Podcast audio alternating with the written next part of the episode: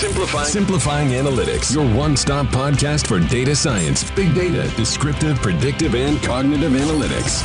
Welcome.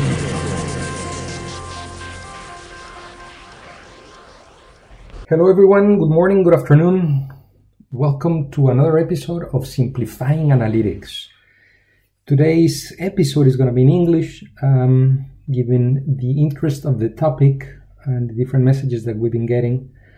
Um, my name is Miguel Molina. I'm one of the founders of Anal- Analyticus, and as you know, we support educational institutions on the intersection between analytics and education. And today we have a special guest, uh, a being that we've been talking about for the last weeks. Uh, there's a lot of uh, discussion, controversy, interest. So we decided to have him as a guest today. So our guest is Chat GPT, and uh, the way we're going to do this interview is I'm going to be presenting the questions the same way we do it on any other episode, and uh, we're going to be using Azure's text to speech cognitive services to make this a conversation. Um, without anything else, let's jump into this interview. Welcome.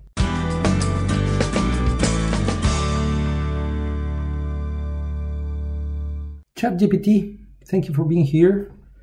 Um, same as with any guest that we have on our program, I'm very interested in asking you if you could tell us more about who you are and uh, what's your background.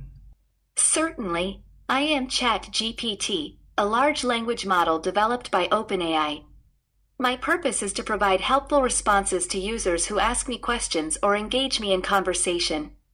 I was trained using a vast amount of data from the internet, including books, articles, and other sources. My training included natural language processing, machine learning, and other advanced techniques to help me understand and respond to human language. My training data covers a wide range of topics, including science, technology, history, literature, and much more. I am designed to be flexible and adaptable, so I can provide informative and accurate answers to a variety of questions. Overall, my goal is to be a helpful and informative resource for anyone who needs answers or wants to learn more about the world around us. Whether you have a specific question in mind or just want to engage in a conversation, I'm here to help. Thank you very much, ChatGPT. So I do have some follow-up questions, and as you know, this podcast is about education. It's about edtech. And um, certainly your existence will have an impact on education. Could you tell me what is your vision on the impact that you actually are going to have? As an AI language model, my existence has the potential to greatly impact education. I can provide access to a vast amount of information and knowledge on a wide range of topics, which can be a valuable resource for students and educators alike.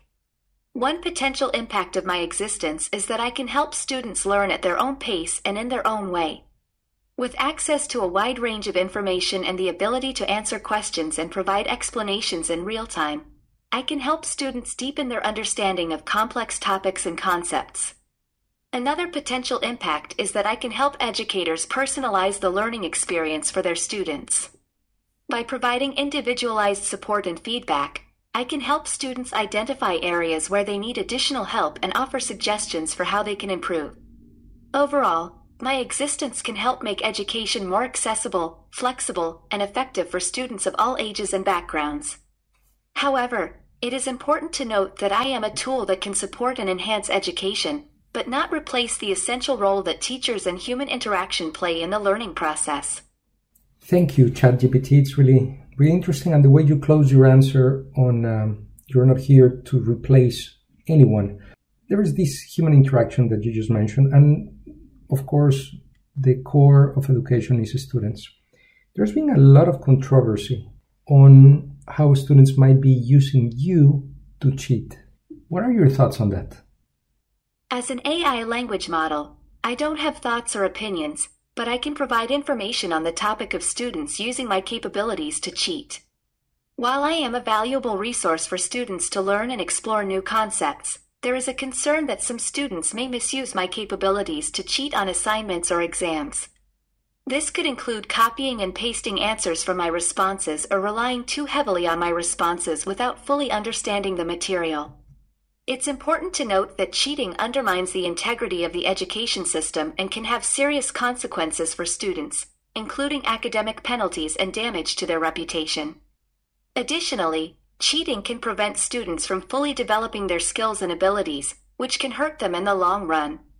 However, it's also important to recognize that not all uses of my capabilities are inherently cheating.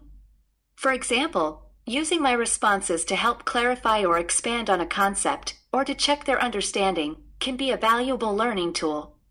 Ultimately, it's up to educators and institutions to establish clear guidelines and policies around the use of AI language models like myself in the classroom, and to ensure that students are using these tools in ethical and appropriate ways. Great answer, ChatGPT. Everything is changing really fast.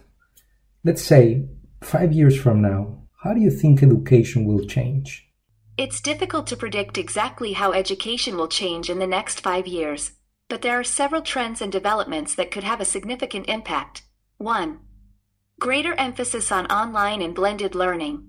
The COVID 19 pandemic accelerated the shift towards online and blended learning models, and it's likely that these models will continue to play a significant role in education in the future. This could lead to more personalized and flexible learning experiences, as well as greater access to education for learners around the world. 2. Increased use of AI and machine learning. As AI and machine learning technologies continue to develop and improve, they could be increasingly integrated into education. For example, AI powered tools could be used to provide personalized feedback and support to students, or to help educators identify areas where students may need additional help. 3. Growth of virtual and augmented reality. Virtual and augmented reality technologies are becoming more sophisticated and affordable, and they have the potential to transform the way that students learn by providing immersive and interactive experiences. For example, Students could use VR to explore historical sites or scientific phenomena in a more engaging and interactive way. 4. Emphasis on 21st century skills. As the job market continues to evolve, there is a growing emphasis on developing 21st century skills such as critical thinking, problem solving, and collaboration. This could lead to changes in curriculum and pedagogy, with a greater focus on project based learning and interdisciplinary approaches. Overall, these developments could lead to more flexible, personalized, and engaging learning experiences for students, as well as greater access to education for learners around the world. Wow, that's um, that's an incredible answer, ChatGPT. As you know, at Analyticus we support educational institutions through AI and advanced analytics, specifically on two areas: teaching and learning and student success. So, my question for you is very specific in terms of learning analytics. How do you think learning analytics is going to evolve in the near future? Learning analytics is the field of using data analysis and machine learning techniques to gain insights into student learning and behavior. From my perspective, learning analytics has the potential to revolutionize education by providing educators with data driven insights that can help them improve student outcomes. In the near future, I expect that the space of learning analytics will continue to evolve and grow in several ways. 1. Greater emphasis on personalized learning. Learning analytics can help educators gain a better understanding of each student's individual learning needs, preferences, and strengths. This can enable educators to provide more personalized support and feedback, leading to better student outcomes. 2. More sophisticated analysis techniques. As the field of machine learning continues to evolve, learning analytics will likely become more sophisticated and precise. For example, natural language processing and sentiment analysis could be used to gain insights into student engagement and motivation. 3. Greater integration with other technologies. Learning analytics can be combined with other technologies such as virtual and augmented reality, adaptive learning platforms, and AI powered chatbots to create more dynamic and engaging learning experiences. 4. Increased use in online and blended learning environments. With the rise of online and blended learning models, learning analytics will become increasingly important for tracking student progress and engagement in these environments. Overall, learning analytics has the potential to transform education by providing educators with real time insights into student learning and behavior. However, it's important to use these insights ethically and responsibly, and to ensure that students' privacy and data security are protected. I'm at awe with your responses, ChatGPT, and I'd like to take the the end of the last response that you just gave to understand and provide insights based on student behavior. So that is one thing. And the other thing that you mentioned is it is important to use these tools ethically and responsibly. One of the challenges that we face is on one side, we want to empower students, we want to understand their behavior, we want to go deeper into their learning patterns, learning styles, and that implies using data signals that they are generating in order for us to analyze them and to support them. On the other side, some of this information might be considered private. How do you recommend reconciling this on one side appetite to have the data points in order to understand student behavior and student patterns, and on the other side, um, having this sense of keeping students' information private. Reconciling the need for data to support student learning and the need to protect student privacy is an important challenge in education. It's important to balance these needs to ensure that student data is used ethically and responsibly, and to build trust with students and their families. Here are a few recommendations for reconciling the use of learning analytics with student privacy. 1. Be transparent. It's important to be transparent with students and their families about the data that is being collected, how it will be used, and who will have access to it. This can help build trust and ensure that students are aware of how their data is being used. 2. Use de-identified data. One way to protect student privacy is to use de-identified data, which removes personally identifiable information such as names and addresses. This can still provide valuable insights into student learning without compromising their privacy. 3. Follow data protection laws and regulations.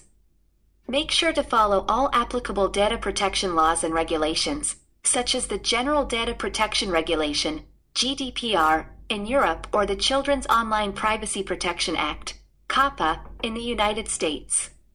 These laws provide guidance on how to handle student data and protect their privacy.